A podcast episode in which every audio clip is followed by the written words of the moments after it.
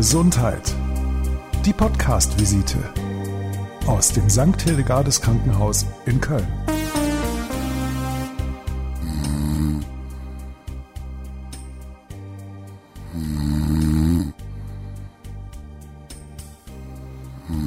Na, fühlen Sie sich gerade auch ein bisschen an die letzte Nacht erinnert?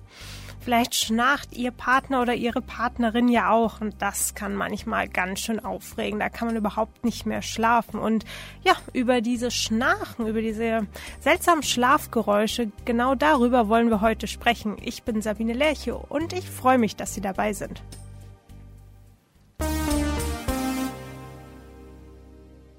Viel gehegtes Vorurteil, dass Frauen seltener schnarchen. Das stimmt bis zum Eintritt der Wechseljahre. Aber dieser, dieser hormonelle Bonus, der zählt nur bis äh, zu den Wechseljahren und dann sind die, ziehen die Frauen eigentlich gleich mit den Männern, was die Häufigkeit anbetrifft. Diese Schnarchen, schlafen kann man da meistens nicht. Manchmal ist es auch nicht dieses Schnarchen durch die Nase, sondern irgendwelche anderen komischen Geräusche. Aber es ist nicht nur nervig, es kann auch gefährlich werden. Und wenn das so weit ist, dann sollte man mal ins Schlaflabor gehen. Wir machen da heute einen Kurzbesuch und wir holen uns natürlich auch Tipps, was man gegen das Schnarchen unternehmen könnte. Und dafür haben wir Dr. Alexander Prickatz eingeladen. Er ist Chefarzt der Pneumologie der Schlaf- und Beatmungsmedizin. Hallo. Ich glaube, unsere Hörer und Hörerinnen sind gerade schon gestolpert. Was ist denn Pneumologie?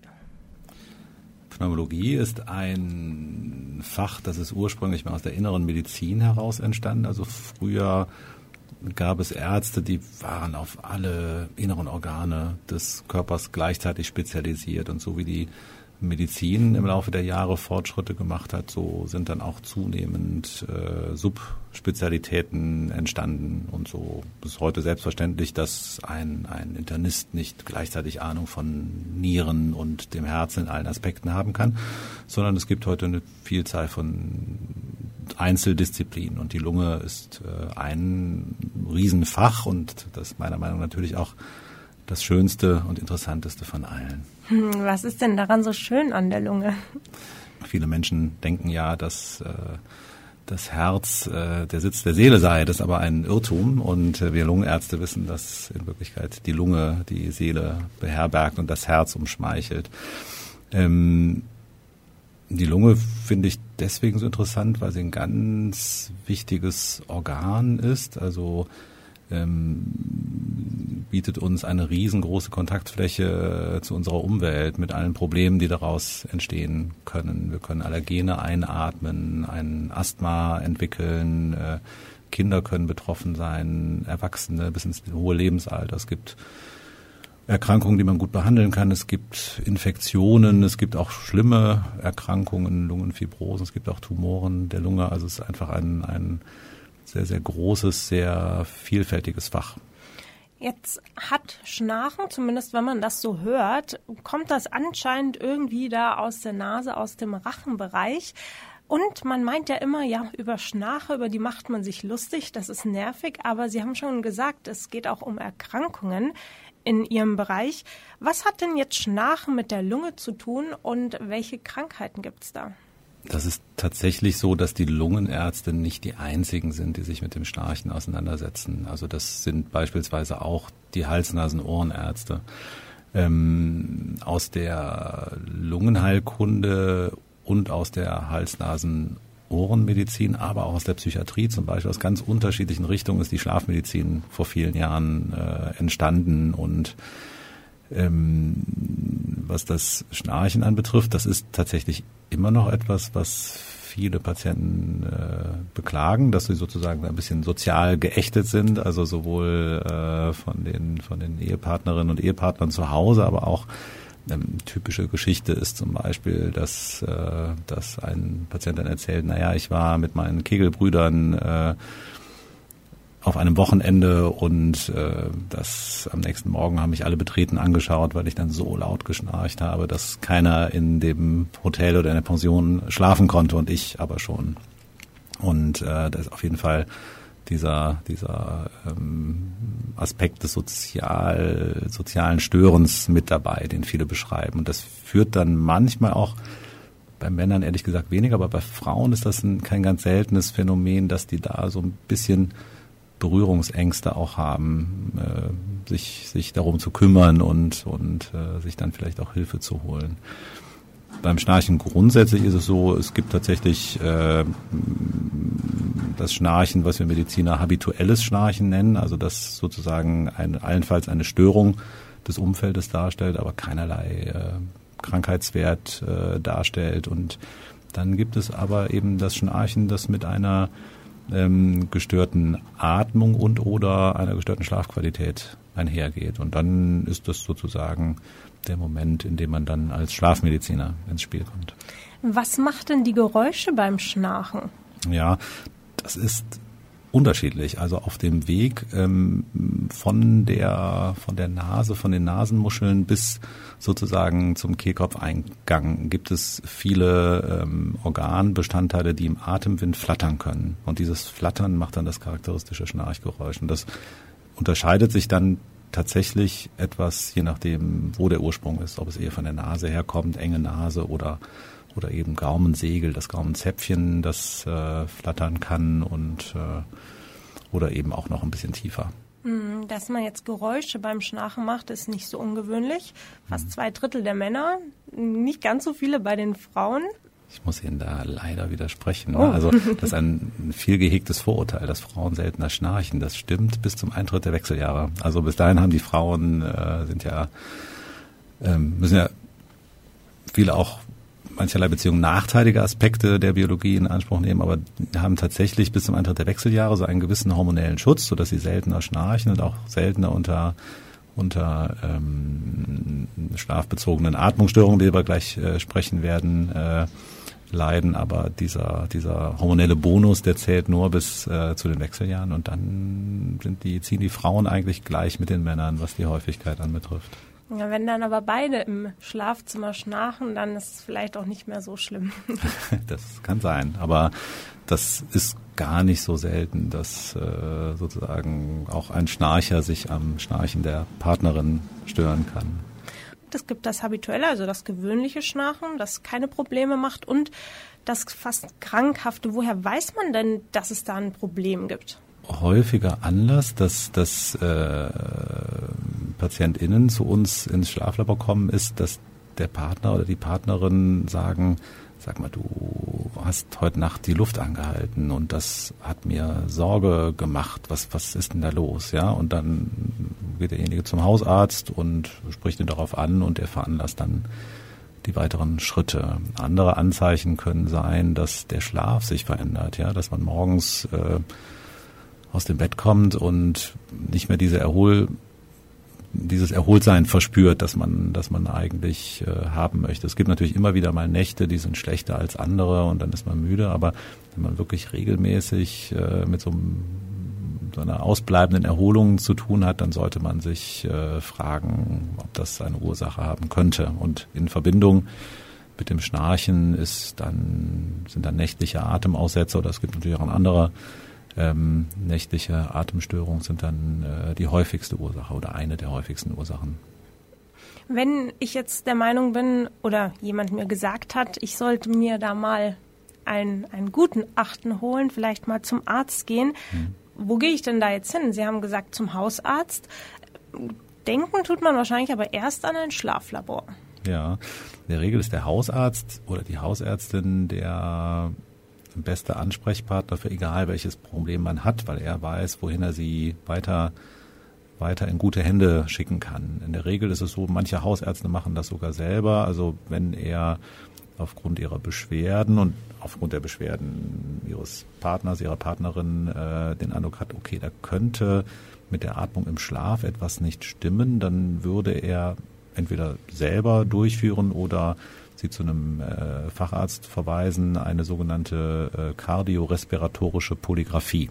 Das ist eine, eine ambulante Messung, die ähm, die äh, einige Körperfunktionen während des Schlafes überwacht. Also man bekommt in der Regel ein kleines Köfferchen mit und man legt sich dann nachts einige, einige Messgeräte an und was dann überwacht wird, das ist die ähm, Sauerstoffsättigung. Das kennt man vielleicht. So seit Corona-Zeiten haben viele Menschen so ein, ein äh, Sauerstoffsättigungsmesser, äh, um äh, ihren Sauerstoffgehalt selber zu überprüfen. Also das wird kontinuierlich aufgezeichnet.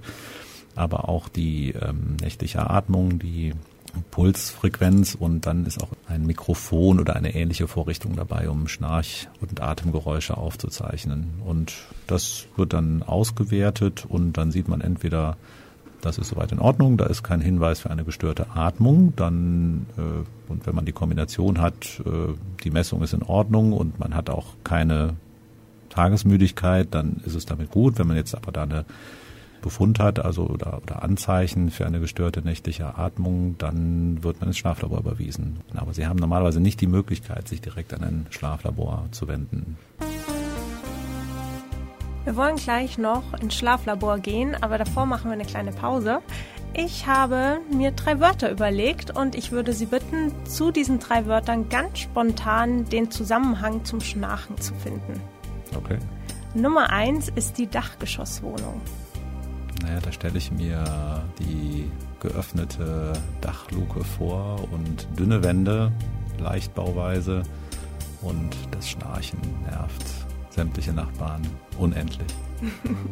Die bereuen es, das Dachgeschoss ausgebaut und vermietet zu haben. Ähm, der zweite Begriff ist die Stirnlampe. Die Stirnlampe, da denke ich an den Hals-Nasen-Ohrenarzt aus den 70er Jahren, der sozusagen den, den Patienten untersucht.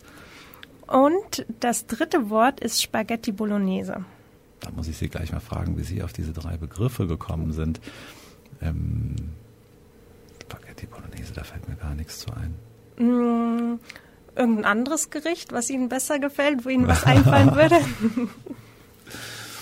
Also wenn ich jetzt ein, ein äh, Gericht mit einem gewissen Alkoholgehalt denke, also äh, Alkoholgenuss äh, verstärkt das Schnarchen, weil es ähm, eine, eine Entspannung der Muskulatur, weil Alkohol eine Entspannung der Muskulatur verstärkt und dann schnarcht man auch lauter. Dann habe ich eine Rückfrage. Was gibt es denn noch so für Faktoren, die das Schnarchen bedingen oder ja, steigern? Also es ist tatsächlich der Alkoholgenuss und das muss gar nicht äh, exzessiv sein. Also auch kleine Mengen Alkohol können schon dazu führen, dass, dass ein Schnarchen äh, auftritt oder deutlich lauter in Erscheinung tritt, als das normalerweise der Fall ist. Rauchen, ne, Nikotin führt auch äh, zu einem Schnarchen. Ähm, manchmal sind es ähm, also eine sehr enge, enge Nase, die dann verhindert, dass man, dass man nachts durch die Nase atmen kann. Dann öffnet man den Mund, der Mund trocknet aus und auch äh, dann entstehen Schnarchgeräusche, sind manchmal auch gewisse Medikamente, die, ähm, die zu einer Muskelerschlaffung führen oder diese verstärken und die können dann auch äh, ein Schnarchen begünstigen. Manche meinen ja auch, wenn ich einen arg vollen Bauch habe, zu viel gegessen habe, dann würde ich schnarchen. Stimmt das? Jetzt verstehe ich, wie Sie auf die Spaghetti Bolognese mhm. kommen. Genau. Ähm, das kann ich so nicht äh, bestätigen. Ein Mythos also. Dann lassen Sie uns, unsere Hörer, mal mitnehmen ins Schlaflabor. Wie sieht's denn da aus? Man kennt vielleicht die Bilder, vielleicht so auch vom Googlen. Äh, die Menschen sind immer sehr stark verkabelt. Mhm. Überall Kabel, manche haben auch so eine richtige Sauerstoffmaske im Gesicht. Mhm. Überall Sensoren, die an den Kopf geklebt sind. Wie sieht's da aus im Schlaflabor? Mhm. So ein Schlaflabor ähm, besteht vor allem auf, aus einem zentralen Überwachungsraum. Da stehen dann jede Menge, jede Menge PCs, ja, und äh, jede Menge Monitore. Ähm, und da findet die Auswertung der Messungen statt am nächsten Morgen, aber auch äh, in der Nacht äh, sitzen dann MitarbeiterInnen da, die ähm, die Patienten überwachen, während sie dort liegen und dann gegebenenfalls auch reagieren können, wenn das, wenn das sinnvoll äh, angezeigt ist. Und dann gibt es die Messzimmer selber, da kann man sich vorstellen, wie, wie ähm, etwas, äh, so wie man sich ein Krankenhauszimmer vorstellt. Bei uns sind die ein bisschen gemütlicher eingerichtet, um damit die äh, Menschen sich auch wohlfühlen können. Man hat in der Schlafmedizin nicht nur bei uns das häufige Phänomen, dass die, dass die Patienten gar nicht schlafen können in der ersten Nacht. Das ist ein ganz häufiges Phänomen, der First-Night-Effekt. Und äh, man versucht durch das Ausschalten von möglichst vielen Störfaktoren dafür eine, für eine ruhige Atmosphäre zu sorgen. Deswegen sind Schlaflabore in der Regel auch mit Einzelzimmern ausgestattet. Ne? Sonst wird der eine Patient durch das Schnarchen des Nachbarn am Schlafen gehindert. Und so eine Schlaflabormessung, also Polysomnographie, ist sehr, sehr aufwendig und wenn man diesen Aufwand betreibt, dann ist das schon gut, wenn, wenn die Voraussetzungen günstig sind, dass man auch was Sinnvolles messen kann. Und wenn man dann in der ersten Nacht nicht schlafen kann, darf man auch nochmal kommen? In der Regel sind ähm, bei uns die Schlaflaboraufenthalte auf zwei Nächte ähm, äh, ausgerichtet oder geplant. Und je nachdem, wie die Fragestellung ist, es gibt ja nicht nur nächtliche Atemaussetzer oder die Abklärung eines Schnarchens, es gibt ja noch andere Schlafstörungen, da kommt man mit zwei Nächten nicht gut hin. Ne? Und dann kann es auch mal sein, dass man drei bis vier Nächte im Schlaflabor liegt und es kann auch sein, dass tagsüber gemessen wird tatsächlich. Und ein Teil der Action im Schlaflabor läuft tatsächlich in der Nacht, aber tagsüber ist tatsächlich auch mindestens die Hälfte der Arbeit, die da getan wird. Wenn so eine Nacht dann gut läuft, also oder wenn sie halt nicht läuft und man schläft, wie sieht denn dann der nächste Tag aus? Gibt es dann einen Wecker oder darf man mal ausschlafen? Ja, das ist auch Unterschied. Also in der Regel ist das äh, Leben im Schlaflabor ähm, hart, weil man wird morgens früh geweckt und äh, entkabelt und äh, die Messplätze müssen ja wieder aufbereitet werden für den nächsten Tag und das beginnt dann relativ früh. Trotzdem können die Patienten noch ein bisschen dann schlummern, aber die Messung ist eben dann beendet, dann werden diese Messungen ausgewertet. Die Auswertung ist ziemlich aufwendig, äh, kann, kann 30 bis 60 Minuten durchaus dauern. Man schaut sich viele, viele Messparameter an. Und ähm, wenn die Messungen dann ausgewertet sind, schaut man sich bei jedem einzelnen Patienten an, was da getan werden muss. Und dann folgen die Befundbesprechungen mit den Patienten. Ich glaube, wir haben noch nicht drüber gesprochen, was es denn auch für Befunde geben kann. Wir haben nur mhm. immer über Schnarchen selber gesprochen, aber ich glaube, das interessiert unsere Hörer auch. Vielleicht können Sie ein paar Beispiele noch nennen.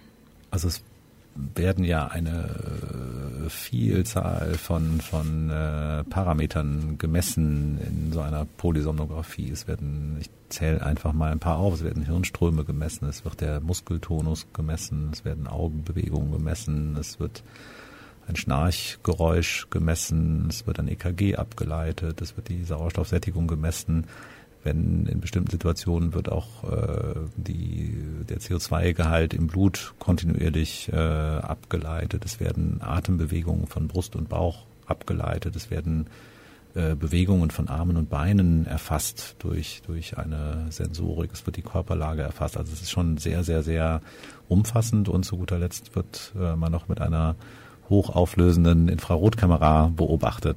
Die meisten Schlaflabors gibt natürlich mal, fachlich unterschiedliche Ausrichtungen. Die meisten Schlaflabore, bei denen geht es um die sogenannten schlafbezogenen Atmungsstörungen. Also das heißt, ähm, ähm, es geht um, um Patienten, deren Atmung nur im Schlaf eingeschränkt ist. Also das heißt, die müssen nicht lungenkrank sein, die haben, brauchen tagsüber keinerlei Probleme zu haben, was ihre Atmung anbetrifft, aber nachts können da Störungen auftreten.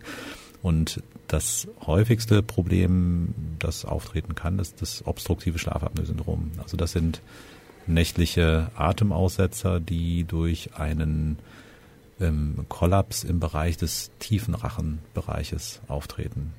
Mhm, was heißt das genau? Was heißt denn Kollaps? Also Kollaps heißt, dass ähm, das ist, also muss ich das so vorstellen, dass jeder Mensch äh, im Bereich äh, des tiefen Rachens, also so etwas oberhalb des Kehlkopfes, von Natur aus eine relativ enge Stelle hat, durch die die Atemluft äh, fließen muss, um dann in die Lunge zu gelangen über die Luftröhre. Und bei manchen Menschen ist diese Stelle noch mal ein bisschen enger als bei anderen. Und das wird zum Beispiel auch begünstigt durch Übergewicht. Und dann kommt es im Schlaf zu einer zusätzlichen Muskelerschlaffung. Das ist physiologisch und das kann dann dazu führen, dass diese ohnehin schon enge Stelle sich so stark verengt oder sogar verschließt und dadurch dann nicht mehr ausreichend Atemluft in die Lunge gelangen kann. Und die Aufgabe der Lunge ist es ja wiederum, unserem Körper über das Blut Sauerstoff zuzuführen. Es hört sich ziemlich gefährlich an, das Schnarchen. Auch mit den Atemaussetzern machen, macht vielleicht dem einen oder anderen Grad auch Angst. Wie ist das? Was kann man denn dann dagegen tun? Es gibt eine, an erster Stelle stehen immer erstmal die allgemeinen Maßnahmen. Man schaut, ob es eine Ursache gibt, die man beseitigen kann. Also wenn ein starkes Übergewicht da ist, dann würde man den Patienten erstmal empfehlen, möglichst ein Normalgewicht anzustreben. Das ist natürlich leichter gesagt als getan, insbesondere dann, wenn man schlecht schläft und ohnehin eigentlich keine Energie für irgendwas hat. Ähm, für diese klassischen schlafbezogenen Atmungsstörungen gibt es verschiedene Therapieverfahren. Das, das gängigste ist die sogenannte CPAP-Therapie. Ähm, da wird mit einem Gerät versorgt, das über eine Maske mit dem Menschen äh, verbunden ist und dieses Gerät erzeugt einen Überdruck und dieser Überdruck sorgt dann dafür, dass dieser, dass dieser Kollaps, dieser Verschluss des Rachens, von dem wir eben sprachen, nicht auftreten kann. Erich Kästner hat mal gesagt, wer schlafen kann, der darf glücklich sein. Guter Schlaf ist also wichtig. Ähm, kann denn jetzt Schnarchen, auch wenn es kein Problem mit der Atmung gibt, dazu führen, dass man am nächsten Tag nicht so ganz fit ist? Ja, auch das ist möglich. Ähm, es, das hat man auch in der Medizin lange ähm, unterschätzt. Also es gibt auch ähm, Atemunregelmäßigkeiten, die eigentlich nicht zu einer Sauerstoffmangelversorgung führen, die aber trotzdem dazu führen, ähm, dass der Schlaf an vielen Stellen unterbrochen wird. Und das bekommt man äh, in so einer Polysomnographie im Schlaflabor raus, indem man die ähm, Hirnströme ganz genau analysiert. Und man sieht bei diesen Patienten beispielsweise immer wieder auftretende Beschleunigung in den, in den äh, Hirnströmen. Und daraus kann man dann schließen, wenn das mit einer gewissen Häufigkeit auftritt, ja, okay, das ist letztlich das Schnarchen, das mutmaßlich mitverantwortlich ist für eine ausbleibende Erholung durch den Schlaf. Also auf jeden Fall wichtig, wenn jemandem auffällt, man macht seltsame Geräusche, man hört vielleicht zwischendurch in der Nacht auf zu atmen, man sollte den Hausarzt aufsuchen und nicht sich schämen, weil man vielleicht ein paar seltsame Geräusche in der Nacht macht. Genau. Ich hoffe, das können unsere Zuhörer und Zuhörerinnen heute aus der Folge mitnehmen. Wenn Sie noch mehr über gesundheitliche Themen wissen wollen, zum Beispiel über die Notaufnahme oder über Leistenbrüche, vielleicht auch zum Thema Demenz, hören Sie sich gerne noch eine Folge an. Wir freuen uns auch über Likes und Anregungen und ich bedanke mich auf jeden Fall für heute bei Dr. Alexander Prikat, Chefarzt der Pneumologie, der Schlaf- und Beatmungsmedizin. Vielen Dank. Die Folge wurde unterstützt vom Kölner Krankenhaussender und mein Name ist Sabine Lerche.